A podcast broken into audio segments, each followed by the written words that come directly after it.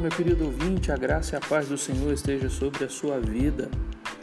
E se você ainda não está convencido da importância da sabedoria, talvez Provérbios capítulo 2 te traga algumas, ah, alguns benefícios que façam você mudar de ideia. A palavra de Deus, aqui em Provérbios capítulo 2, nos mostra um pai ensinando o seu filho e a expressão filho meu aparece 23 vezes no livro e temor do Senhor 14 vezes. Expressões que se devem dar muita atenção no livro de Provérbios. E nesse capítulo nós vemos então os benefícios da sabedoria. Dos versículos de 1 a 10, se o filho der ouvido à sabedoria, se aceitar, se clamar por ela, se buscar por ela, então ele entenderá o temor do Senhor e achará o conhecimento de Deus, no versículo 5 ele entenderá a justiça, o juízo, a equidade e os bons caminhos. Dos versículos de 11 a 15, se o filho der ouvido à sabedoria, será guardado e conservado dos homens maus. Dos versículos de 16 a 19, se o filho der ouvidos à sabedoria, será guardado e conservado da mulher adúltera.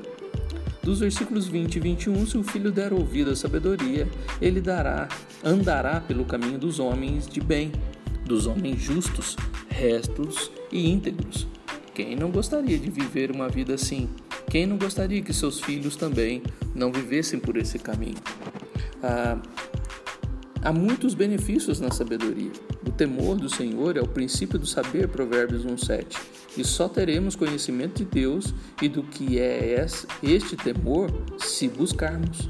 Jeremias ensinou ao povo de Judá que se buscasse o Senhor, eles o encontraria. Jeremias 29, 13. Ele não está longe que não possa ser alcançado, nem escondido que não possa ser achado. Ele está muito perto de nós, Deuteronômio 30, 14. Basta desejarmos, basta buscarmos. Quem buscar esta sabedoria para si será guardado dos homens maus, das mulheres perversas e terá companhia de pessoas de bem, justas e íntegras. Este terá a bênção de permanecer, mas os perversos serão eliminados. Por isso, meu querido ouvinte, qual tem sido a sua disposição em buscar a sabedoria? A Bíblia é a sabedoria que Deus deseja que você busque. Qual tem sido a sua disposição em ler este bendito livro? Nele você encontra a sabedoria de Deus que te livrará dos homens maus, das mulheres adúlteras e te dará entendimento para escolher amigos e irmãos em Cristo que são verdadeiras pessoas de bem, justas e íntegras. Te dará entendimento para escolher aqueles que serão bênção na sua vida e te guardará daqueles que querem te levar para o caminho da perdição. Somente com sabedoria e entendimento no temor de Deus saberemos fazer boas escolhas. Por isso, busque dessa sabedoria. Ela está muito perto de você.